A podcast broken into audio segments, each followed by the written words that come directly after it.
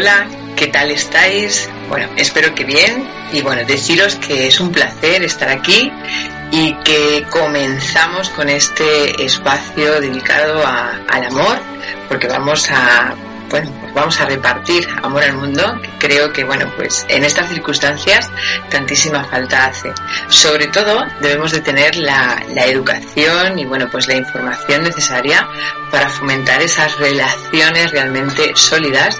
Y el tema que hemos eh, elegido para esta semana es eh, en qué consiste el amor verdadero y cuáles son sus características.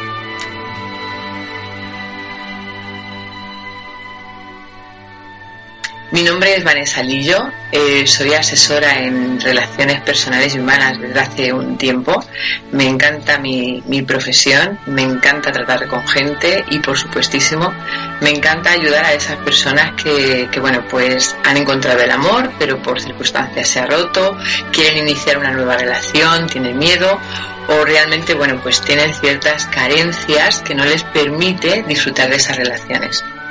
Dicho esto, comenzamos con nuestro tema de esta semana, que espero que, os guste.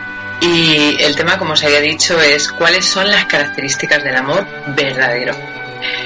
Y bueno, pues os diré que para que el amor dure más allá de esos dos años del enamoramiento y se convierta en un amor maduro y verdadero, ha de tener una serie de características y casi nunca es suficiente que haya mucho amor hacen falta otros ingredientes que son súper importantes y que muchas veces cuando estamos en, una relación los olvidamos. A continuación os voy a hablar de esas características que debe tener el amor para que realmente sea verdadero.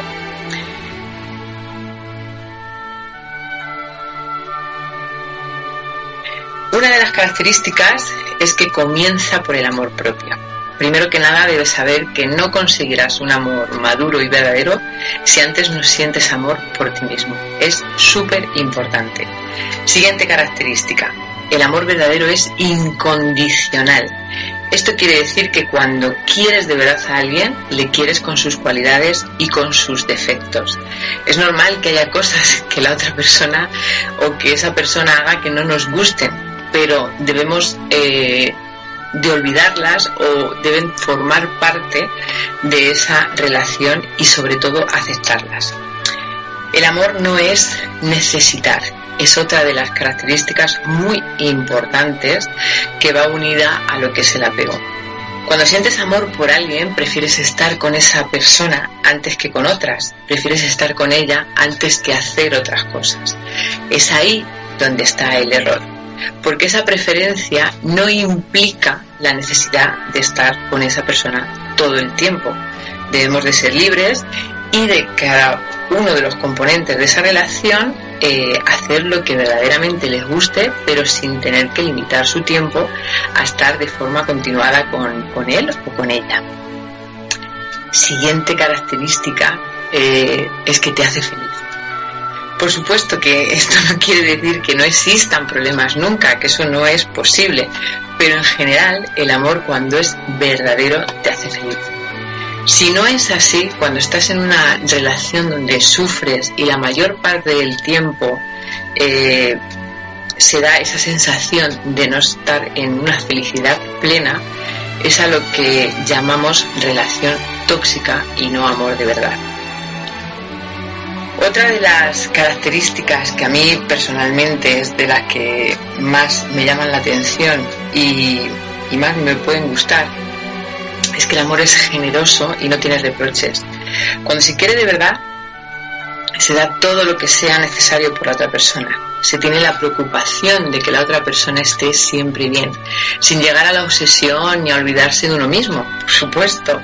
Eh, tenemos que dar siempre, pues eso, el corazón y todo hacerlo sin ningún tipo de reproche. La otra característica es que soluciona los problemas. El amor verdadero no implica que no vaya a haber problemas en la relación, pero sí que hace que se lleguen a ciertos acuerdos. Cuando existe el amor verdadero no se atienda a las necesidades propias, sino que se negocia y se dialoga. Es muy importante dialogar. La siguiente característica es que te hace sentir bien ¿quién no ha estado bien cuando ha sentido amor verdadero? Cuando estás con alguien que te quiere de verdad, esa persona hará lo posible para que seas feliz y estés bien. Eso que dicen quien bien te quiere para llorar es todo una mentira.